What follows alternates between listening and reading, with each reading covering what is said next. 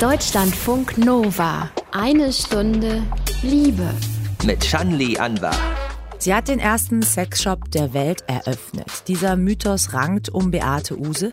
Los ging es vor 68 Jahren mit einem Versandgeschäft im Erotikbereich. Zu einer Zeit, als alles rund um Sexualität tabu war. Verhütungsmittel damals konnte man nicht kaufen. Es gab kein Präservativ. Es gab auch nicht die Pille, an die war gar nicht zu denken. Es gab auch kaum Wissen um Verhütungsmethoden. Beate Use. Dieses Jahr wäre die norddeutsche Pionierin der sexuellen Aufklärung, wenn man so will, 100 Jahre alt geworden. Und gerade ist ein neues Buch über sie rausgekommen. Beate Use, ein Leben gegen Tabus, geschrieben von Journalistin Katrin Rönnecke. Heute mein Gast in eine Stunde Liebe. Hallo Katrin. Hallo.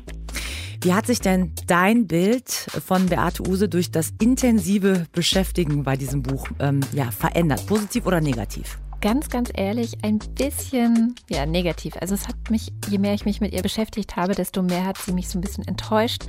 Ähm, ich bin eingestiegen mit dem Wissen, was wahrscheinlich die meisten haben, also das, was auch so in ihrem Wikipedia-Artikel steht, dass sie die Tochter der einer der ersten Ärztinnen in Deutschland war, dass sie Pilotin war und eben mit der Schrift X ihr ja, Versandgeschäft nach dem Zweiten Weltkrieg gestartet hat, in dieser Schrift X Frauen aufgeklärt hat, wie sie es schaffen können, nicht schwanger zu werden. Also so eine eigentlich sehr spannende und tolle Emanzipationsgeschichte, dachte ich. Und ähm, bin dann mehr und mehr dahinter gekommen, dass vor allem Beate emanzipiert war, aber jetzt nicht unbedingt eine Vertreterin der Emanzipation für alle Frauen gewesen ist. Und wie Katrin Rönnecke das genau meint, darüber sprechen wir gleich noch ausführlich, auch über die Schrift X, die schon genannt worden ist. Jetzt gleich in eine Stunde Liebe. Deutschlandfunk Nova. Wir reden in einer Stunde Liebe heute über Beate Use. Angefangen hat ihre Karriere als sogenannte Tante Sex, kurz nach dem Zweiten Weltkrieg. 1951 mit der Gründung eines Versandgeschäfts für Ehehygiene. So hieß das damals.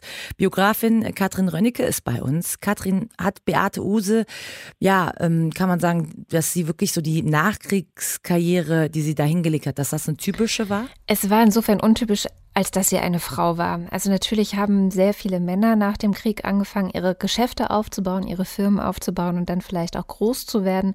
Gerade auch im Erotikbereich gab es jede Menge Anbieter auf dem Markt. Einer der größten war Walter Schäfer, der auch Kondome versandt hat. Also da war Beate Use überhaupt nicht die einzige, die sich genau in diesem Bereich versucht hat. Aber sie war natürlich die einzige Frau und insofern ist schon ihre Geschichte einzigartig und bleibt sie auch für viele Jahrzehnte, wenn wir daran denken, dass bis in die 70er hinein Frauen ihren Ehemann fragen mussten, wenn sie ein eigenes Konto oder einen Beruf ausüben wollten. Was war das denn eigentlich für ein Leben, ähm, das Beate Use sagen wir jetzt eigentlich die ganze Zeit, eigentlich trug sie da noch den Nachnamen, auch Rotermund bis, bis zu ihrem Tod. Ähm, was war das für ein äh, Leben, was sie da hatte, bevor sie dieses Versandgeschäft mit dem Erotikhandel aufgebaut hat? Ja, das war eigentlich das Leben einer Abenteurerin und sie wurde schon von Kindesbeinen an auch dazu ermuntert, einfach alles auszuprobieren, alles zu machen, was ihr Spaß macht.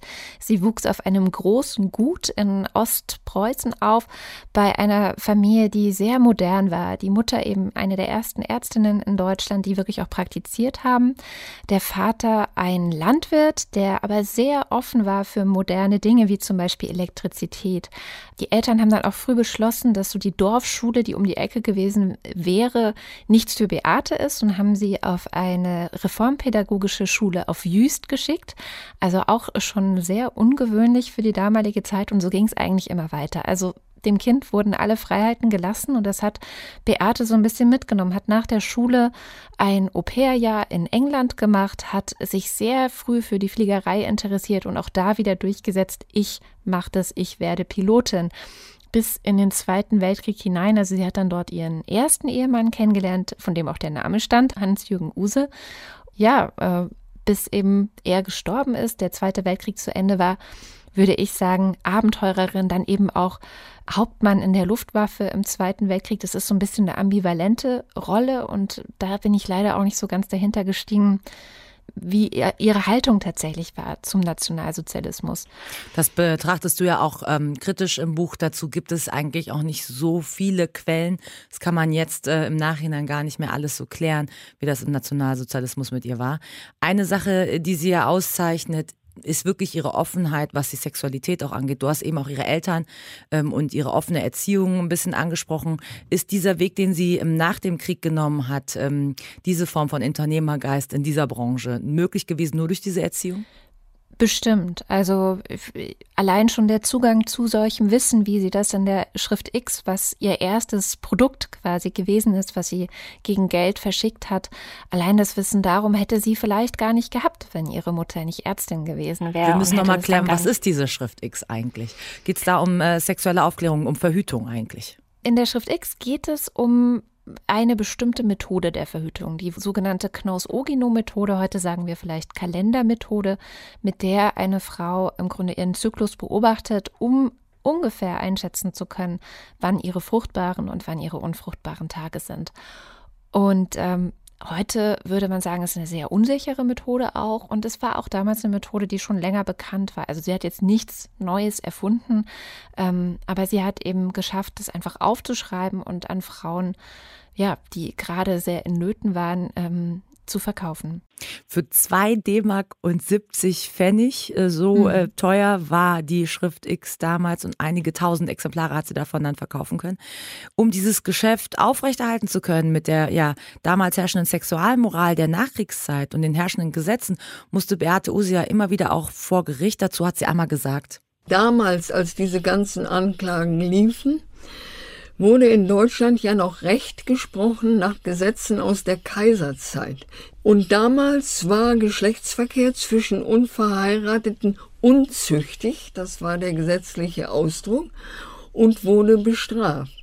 Und wenn man Kondome verkaufte an einen Menschen, von dem man nicht mit Sicherheit wusste, dass er verheiratet war, leistete man, ich zitiere das Gesetz, der Unzucht Vorschub. Also ein unzüchtiges Geschäft, wenn man so will. Ähm, was war Beate Uses Ziel? Was wollte sie da vorantreiben, Katrin? Sexuelle Aufklärung? Ja, also bei ihr ging natürlich der Wille zur sexuellen Aufklärung Hand in Hand mit dem Willen, Produkte verkaufen zu können, zum Beispiel Kondome oder auch genoppte Kondome. Dieser Begriff der Unzucht ist ja wahnsinnig amorph gewesen. Also klar bezog er sich auf das, was in der Ehe passierte, aber es wurde auch teilweise so argumentiert, was in einer normalen Ehe passiert, also was normale Eheleute tun. Und da merkt man dann schon, hm, das ist dann vielleicht auch je nachdem, wer man gerade ist, eine sehr persönliche Angelegenheit und Definitionssache. Aber das hat wirklich einige Zeit, also Jahrzehnte im Grunde gebraucht, bis die Gerichte das auch eingesehen haben und dann auch im Grunde Beate Use, aber auch sehr vielen ähm, Sexualforschern und Sexualwissenschaftlern, die da so ein bisschen Hand in Hand als Komplizen gearbeitet haben, um in Deutschland eben diese sehr verkrustete und veraltete Sexualmoral zu ändern. Deutschlandfunk Nova. Eine Stunde Liebe. Dieses Jahr wäre sie 100 Jahre alt geworden, die Vorantreiberin der sexuellen Aufklärung, Sexshop-Pionierin Beate Use. Ein aktuelles Buch gibt es zu diesem Jubiläum äh, von Journalistin Katrin Rönnecke. Katrin, auf welche Weise war Beate Use eigentlich so eine Art ja Influencerin ihrer Zeit? Würde man das heute sagen können über sie? Ja, das würde ich tatsächlich so sagen, dass Heute würde man eine Person, die auf die Art und Weise, wie sie es gemacht hat, die Persönlichkeit, also die eigene Persönlichkeit mit einem Geschäft, einem Unternehmen und den Produkten, die dieses Unternehmen anbietet, so verknüpft und sagt, ich stehe mit meinem Namen und mit meinem Gesicht für diese Produkte, würde man heute, glaube ich, tatsächlich Influencerin nennen, obwohl natürlich wir diesen Begriff ziemlich klar nur auf soziale Medien anwenden. Aber das hat sie eigentlich sehr früh und von Anfang an gemacht und das ging auch Hand in Hand mit ihrer eigenen PR-Abteilung, also von Beate Use der Firma jetzt. Beate Rotermund, die Person, hat da eine wichtige Rolle gespielt, um auch Produkte zu verkaufen. Und man kann sagen, so ab den 60er Jahren kommt eben eine sehr gezielte Firmen-PR und, und sehr gezielte auch Erzählung ihrer eigenen Biografie ins Spiel. Und das ist das, was ich die Beate Use-Story in diesem Buch genannt habe. Diese Form ähm, dieser Marketinggeschichte, Beate Use und so weiter, ähm, die du sie da beschreibst, äh, man kann sagen, äh, die findet sich ja bis heute noch. Im acht Jahre alten ZDF-Film mit Franka Potente als Beate Use, Das Recht auf Liebe. Hören wir mal ganz kurz einen Ausschnitt zwischen Use und ihrem Anwalt aus diesem Film. Unzucht ist eine Straftat, Frau Use. Buße. Die Staatsanwaltschaft braucht Sie nur einmal zu überführen, dann sind Sie vorbestraft. Dann schaffen Sie ihn eben ab, diesen albernen Paragraphen. Das kann doch nicht so schwer sein. Nein, wir widersprechen und widerlegen und dann sehen wir mal. Das ist ein Katz-und-Maus-Spiel ein Katz-und-Maus-Spiel. Ähm, immer wieder so diese Inszenierung, das ist die Frau, die sich gegen dieses Unzuchtverständnis gewehrt hat. Ist das Teil der PR-Inszenierung von Beate Use? Vor allem ist es Teil, dass sie die einzige gewesen wäre. Tatsächlich gab es eine ganze, ja, ähm, Gruppe von äh, Erotikhändlern, Erotikversandhändlern, die versucht haben, diese Gesetze ja vor Gericht ein bisschen zu verändern, die sich gewehrt haben. Sie hatten sogar eine gemeinsame Organisation, für die auch Anwälte gearbeitet haben, so dass man sagen kann, das war schon irgendwie ja eine organisierte Aktion, könnte man ja heute im Nachhinein dazu sagen. Und ähm, sie war halt mitnichten die Einzige. Sie hat es aber sehr geschickt verstanden, sich so ein bisschen auch als Opfer darzustellen. Also zu dieser Beate Use-Story gehören auch immer wieder ähm, Ausschnitte aus diesen Gerichtsverfahren, die ja aber tatsächlich stattgefunden haben. Also es ist jetzt nicht so, dass die ausgedacht gewesen wären. Gleichzeitig aber auch so Sachen wie, mh, hm, wir streuen jetzt mal, dass sie im Zweiten Weltkrieg Hauptmann der Luftwaffe war dieser Bestandteil, der dann auch von der PR-Abteilung eben in den Beate-Use-Katalogen verbreitet wurde, da kann man fragen, warum eigentlich? Das kommt in den 60er Jahren so dazu. Davor war davon eigentlich nie die Rede. Und eine Vermutung, die Elisabeth Heinemann, eine US-amerikanische Historikerin, ähm, angestellt hat, ist, vielleicht hat es damit zu tun, dass sie vor Gericht eben versucht hat, die Richter positiv von sich zu überzeugen. Man muss dazu sagen, dass nach dem Krieg und bis in die 60er Jahre hinein viele Staatsanwälte, aber auch Richter ja höchstwahrscheinlich übrig geblieben sind aus dem NS-Regime, also auch entsprechende ja, vielleicht ähm, äh, ideologische Überbleibsel in, in, ihrem Kopf hatten und das auch sehr positiv empfunden haben, wenn jemand sozusagen Patriotisches äh, da vor ihnen stand. Ähm, das ist so ein bisschen eine Verschwörungstheorie, also dass sie das gezielt genutzt hat, die eigene Rolle in der Luftwaffe, um eben die Richter positiv zu stimmen. Aber so ganz unplausibel finde ich das jedenfalls nicht. Es ging ja auf jeden Fall immer darum, äh, auch in den Gerichtsverhandlungen, dieses Geschäft mit dem Erotikversand irgendwie weiterzutreiben. Und da ist ja die große Frage, worum ging es Beate Use eigentlich? Waren das idealistische Ideen? Du hast vorhin von dieser Verhütungsmethode erzählt, nach dem Zweiten Weltkrieg für viele Frauen wirklich auch ein großes Thema. Ähm, dann hast du aber eben auch diese Kondome mit Noppen angesprochen. Also bei ihr ging es auch um das Thema äh, Stimulieren der Klitoris, ähm, Befriedigung weiblicher Lust. Es ging um eine weibliche Ansprache in den Prospekten und Büchern. Ähm, war da im Grunde ein feministischer Ansatz zu erkennen oder ging es am Ende doch nur um Geld verdienen? Ich glaube, wenn man das von heute betrachtet, also so ein bisschen rückwärts auf die Geschichte schaut, dann kommt man zu dem Schluss, dass es wahrscheinlich vor allem ums Geldverdienen ging.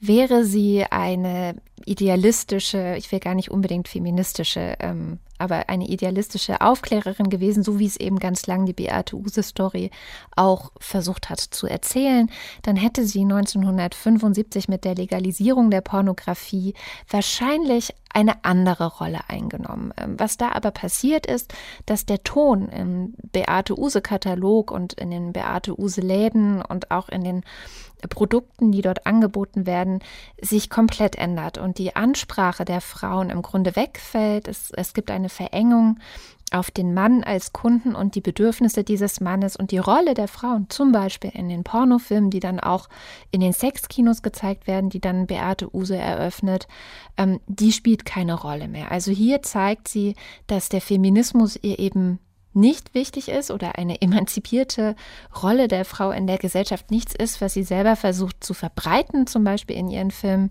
sondern dass es tatsächlich einfach darum geht, Geld zu verdienen. In den Jahren davor war es tatsächlich einfach ein glücklicher Zufall, dass die Aufklärung und ähm, gleichzeitig das Geldverdienen so schön Hand in Hand miteinander gingen. Also bis zum Ende der sexuellen Revolution, also so 68, Anfang der 70er Jahre, kann man sagen, ähm, gab es einfach noch so viele Tabus, gegen die man tatsächlich kämpfen und äh, sich einsetzen musste, wo es auch die Sexualwissenschaftler gesagt haben, das ist für die Menschen nicht gut und da brauchen wir mehr Freiheit, mehr Offenheit, da müssen wir besser miteinander umgehen und drüber reden können. Ähm, aber das endet dann im Grunde, ja, um die 68er oder Anfang der 70er Jahre. Deutschlandfunk Nova. Eine Stunde Liebe. Es gab eine Zeit, so in den 90er Jahren, da konnte man sagen, Beate Use, die kennt fast jede und jeder in Deutschland. Da hatte die norddeutsche Erotikunternehmerin und Pornoproduzentin einen Bekanntheitswert von 94 Prozent in Deutschland. Wie sieht's eigentlich heute aus? Deutschlandfunk Nova Reporter Gianluca Delbach hat sich umgehört, was junge Leute zu Beate Use sagen und wie sich die Sexshop-Welt ihrer Meinung nach so entwickelt hat. Und Gianluca hat erstmal im Archiv gekramt.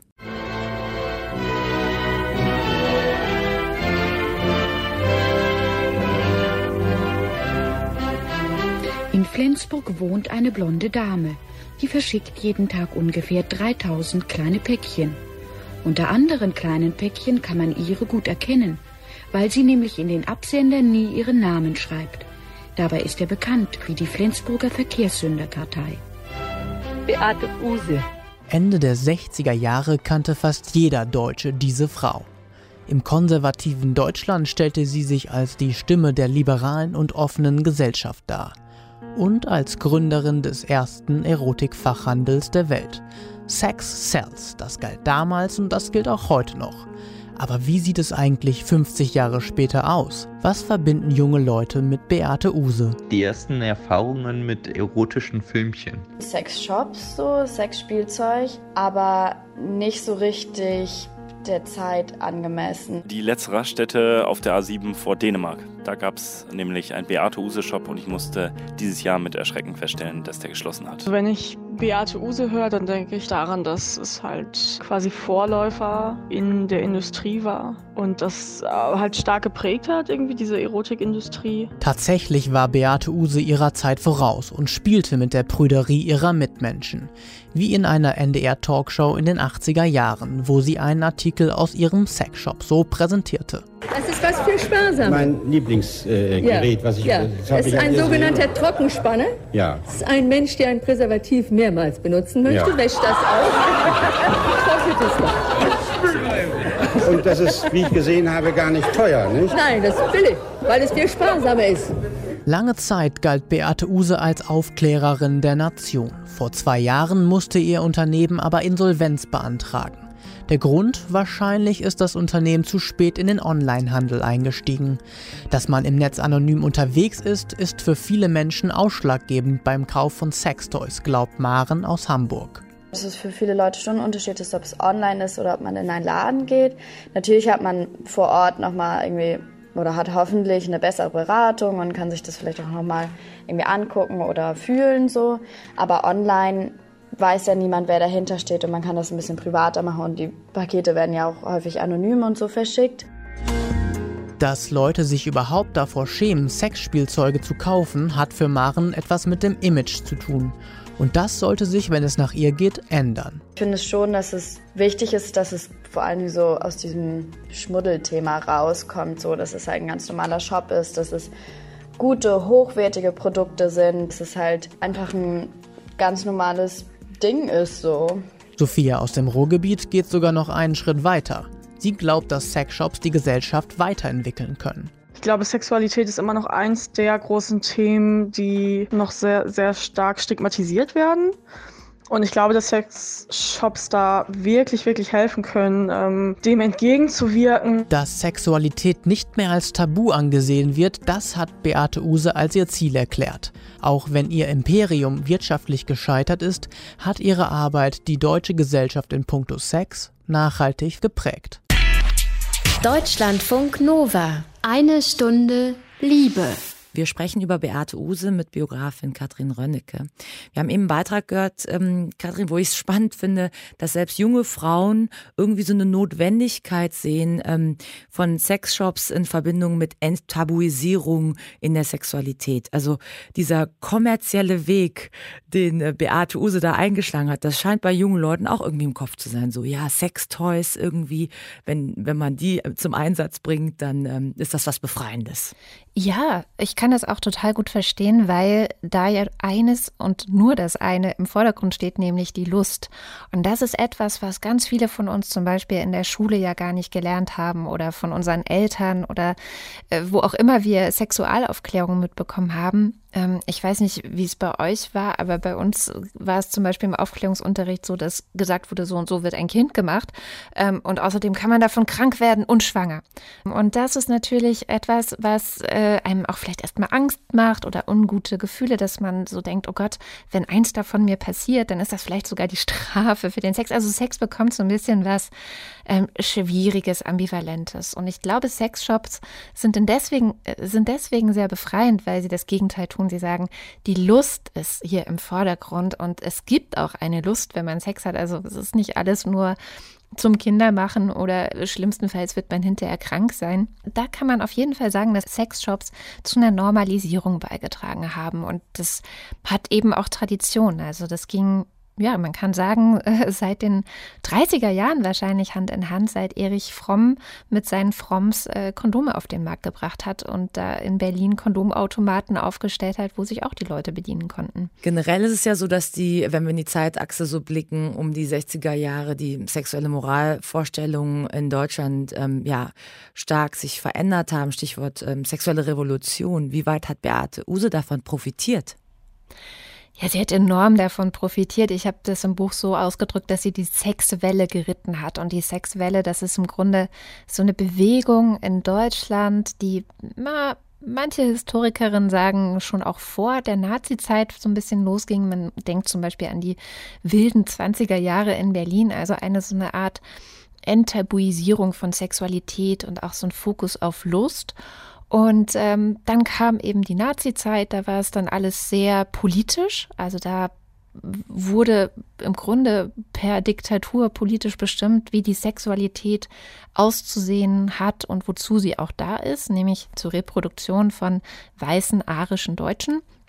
Und danach ähm, ja, ging es dann doch irgendwie so ein bisschen weiter. Und man sieht es dann in Form von Illustrierten, die auf den Markt kommen, die auch in den Kiosken zu sehen sind, wo ein bisschen mehr nackte Haut zu sehen ist.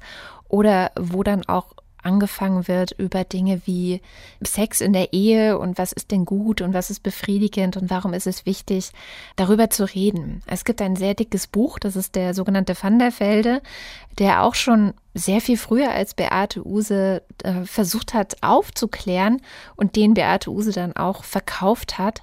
Und das alles kommt dann zusammen zu so einer Bewegung, die schon vor ihr da war, aber die sie ganz gut mitnutzen konnte und mitreiten konnte.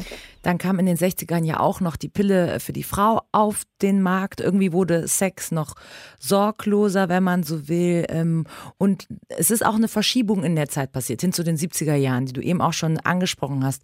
Immer mehr ging es auch bei Beate Use dann um die Männerfantasie, oder? Es begann so ein bisschen damit, dass ein sehr umstrittenes Buch, nämlich äh, Fanny Hill, ein Roman über eine, ähm, ja, heute würde man sagen, Prostituierte, der auch schon 200 Jahre alt war, glaube ich, zu dem Zeitpunkt, der sollte auf den Markt kommen. Und dann landeten die, die, den, die diesen Roman verkauft haben, unter anderem Beate Use, aber auch andere Verlage, landeten wieder mal vor Gericht. Dann wurde wieder darüber diskutiert, was machen wir jetzt damit. Und im Grunde war das so eines der ersten pornografischen Werke, wo wieder die gesamte Gesellschaft diskutiert hat, ist das jetzt okay, wenn das veröffentlicht wird oder nicht? Und ein großes Interesse, dass solche Werke oder auch Filme, aber zuerst ging es vor allem um Bücher, ähm, veröffentlicht werden, hatten vor allem die Männer. Die haben das ähm, zur Stimulation für sich genutzt.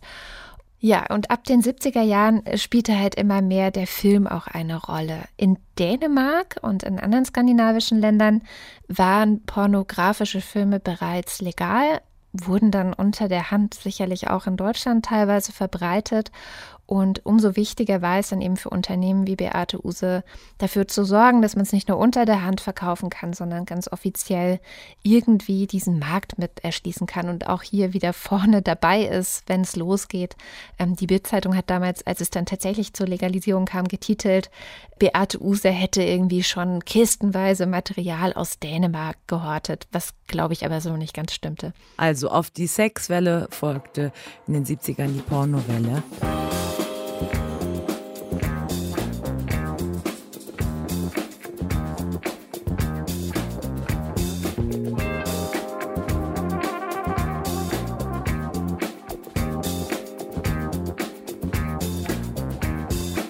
Angeblich hat Beate Use mal gesagt, der kostbarste Besitz der Frau ist die Fantasie des Mannes, wenn man Zitatseiten im Netz so glauben mag. Katrin, passt dieses Zitat zum Geschäftsprinzip von Beate Use in den 70ern?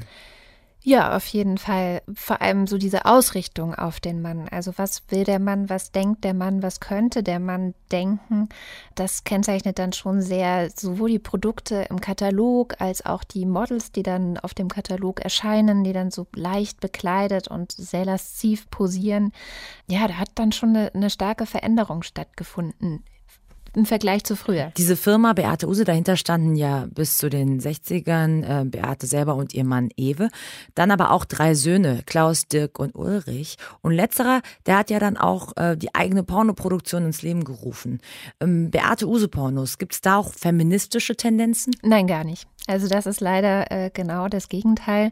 Ich habe das beschrieben, wenn man jetzt einen feministischen Begriff mal nehmen möchte, um das zu analysieren, dass das so ein Male Gaze eigentlich ist. Also im Mittelpunkt steht der Blick des Mannes auf die Frau. Wie sieht der Mann die Frau? Was will der Mann auch von der Frau sehen und welche Rolle äh, teilt er ihr zu?